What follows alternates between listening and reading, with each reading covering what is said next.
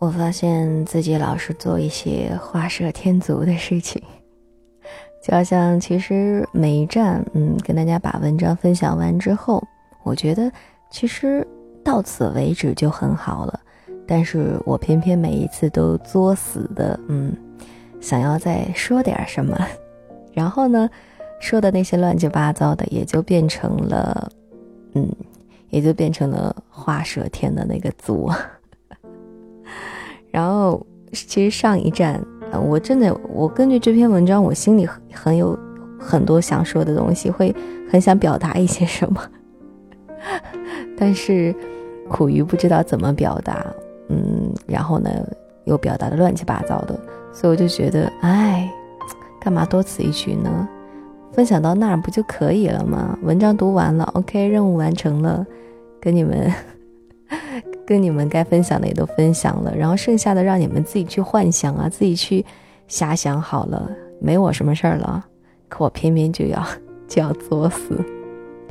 那么现在呢，这一站啊，嗯，应该是《新之旅时光列车》的第一百二十一站了。在这这一站上呢，金星就单纯的来跟你们分享一篇很有生活气息、很有烟火味的文章。嗯，会做饭才是最高才情。来自于十点读书这样的一个公众号。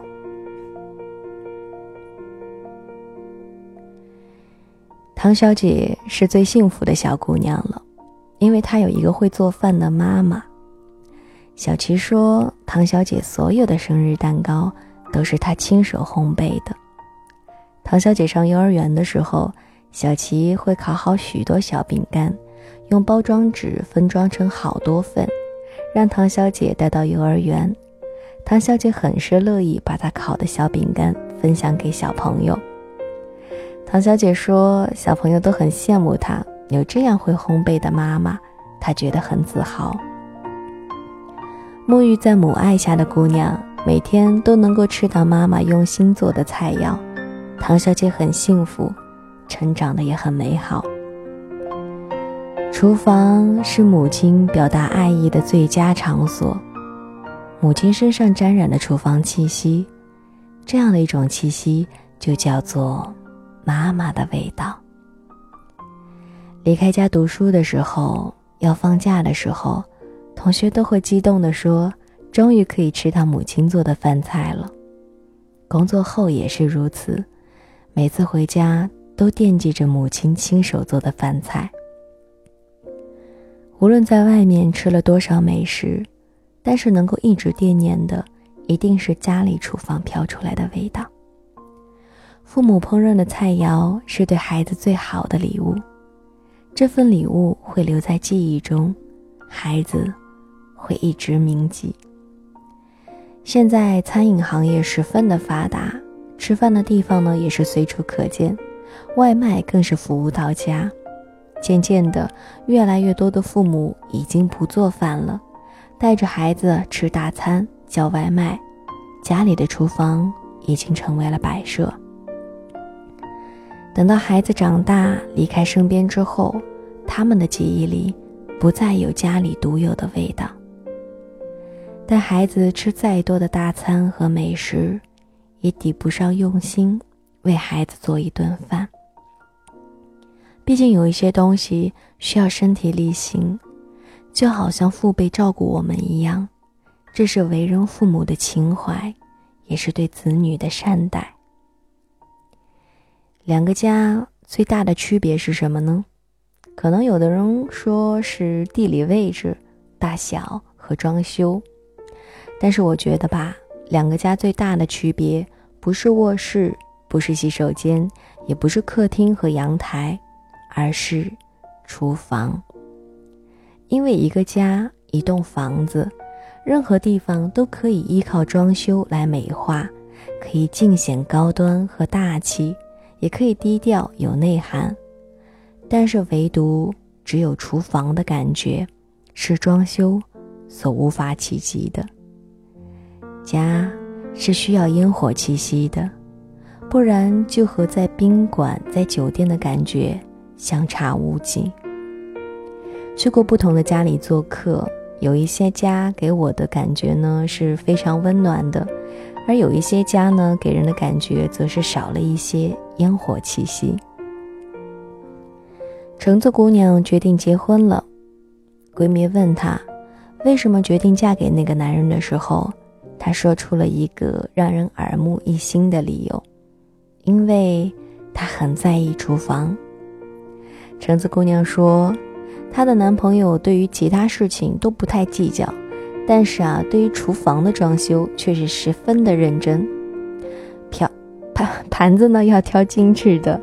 花纹配图呢，都要选择最喜欢的，就连调料盒都要认真的挑选。餐桌摆好之后，男朋友又插了一瓶鲜花摆在上面，整个厨房布置的精致又温暖。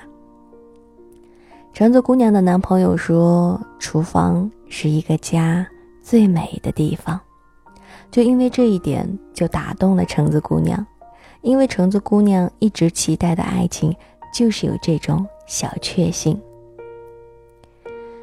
我们读过很多很多唯美、缠绵悱恻又赚足眼泪的故事，但是这一些故事的结局并不美好。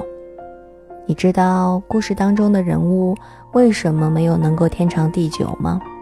那是因为故事中啊缺少了烟火味儿，太过超凡脱俗了，太过不食人间烟火了。爱情是精神的愉悦和享受，但是爱情也需要烟火气息，因为相爱的人亦是凡人。爱一个人就需要看得见、摸得着的表达。有人能够陪你天南地北，但是仅有人能够陪你在菜市场，不是身份的高低，不是工作的忙碌，而是出于对于家的责任。和对爱的人，在厨房中才能够营造出家的气氛。厨房才是谈情说爱的地方。爱一个人需要在一点一滴中践行，这才是真真实实可以触摸到的爱。这份爱不是买买买能够实现的，而是在菜市场中，在柴米油盐中，在洗菜刷碗中。这句话对于妻子、老公、父母、子女都是适用的。夫妻之情、母子之情，在厨房中最容易传递和保存，而且是最容易深入心灵的。为爱的人下厨房，是对爱的最好致敬。周末花一点时间，一家人逛逛菜市场。一起在厨房里洗菜、炒菜，让家里多一些烟火的气息，这样的家，才更像一个真正意义的家。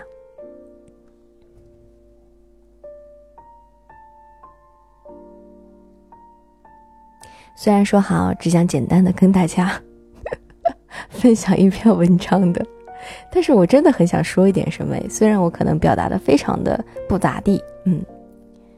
就是，其实静心，我是一个不会做饭的人，嗯，然后所以，我也是没有什么才情的人嘛。但是呢，我们家开水爸爸是会是会做做做饭的，然后我个人认为做的还是特蛮好吃的。嗯，不知道你们有没有这种感觉？我我觉得会做饭的人真的，嗯，如果是男生的话会觉得很帅气；如果是女生的话，会觉得这个人真的。无比美丽，啊，那如果做出来的食物真的是美味又可口的话，嗯，真的会觉得这个人棒棒哒。其实，为自己喜欢的人做上一顿饭啊，为他洗手做羹汤，真的是一件很幸福的事情。虽然我不会做饭做菜，但是我内心有这样的渴望，而且我也曾经尝试过。虽然我把那个菜炒得乱七八糟，啊，差不多都焦了，而且。嗯，虽然我做的不好，但是我也很愿意去学。只是我害怕的是什么呢？因为炒菜它会有油溅起来，会崩的到处都是。然后，呃，以前也有被烫过，所以就非常的害怕。嗯，然后我决定以后，嗯，以后，嗯，等我跟开水爸爸回到了属于自己的家里的时候，嗯，我会买一个那种那种面罩。就是网上有的卖的，就是防邮件啊、防什么的那种面罩，然后呢戴着手套，啊，会我会这样去做饭。嗯，可能习惯了就好了吧。那我这样子做个一段时间，学个一段时间，可能到后来我就克服了心理上的那个障碍，我就不会再害怕了，我就可以把面罩、把手套给摘下来了。嗯，然后就是，嗯，其实我们家开水爸爸做的饭，可能对于很多人来说并不怎么样，但是我就会觉得。吃在嘴里就特别特别的好吃，就是满满的都是爱的味道，特别的温暖。嗯，好啦，其实 其实分享文章之后补的这一段就是秀恩爱的部分哈。啊，还有一点要提的就是，出门在外我特别嗯想要吃爸爸做的红烧鱼，还有妈妈做的番茄炒蛋，还有我家老外婆做的所有的任何的一切的菜肴。嗯，真的只有，只有在离开家之后，常年在外面之后，才会特别特别想念家里面的那些菜肴的味道。平时在平时在家的时候，会觉得呃也没有什么嘛，因为每天都会吃到嘛，也会不懂得珍惜，然后呢会想着去外面吃吃大餐呀，下下馆子什么的，会觉得外面的味道比较嗯能够激起人的食欲，比较新鲜，嗯，但是。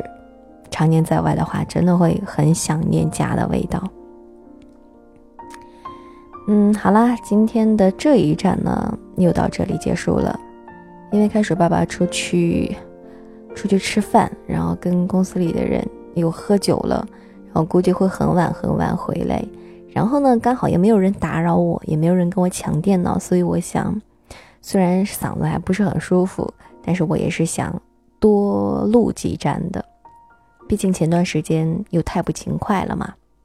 好了，那么这一站就到这里结束啦。现在是北京时间的十九点十八分，下一站我们不见不散。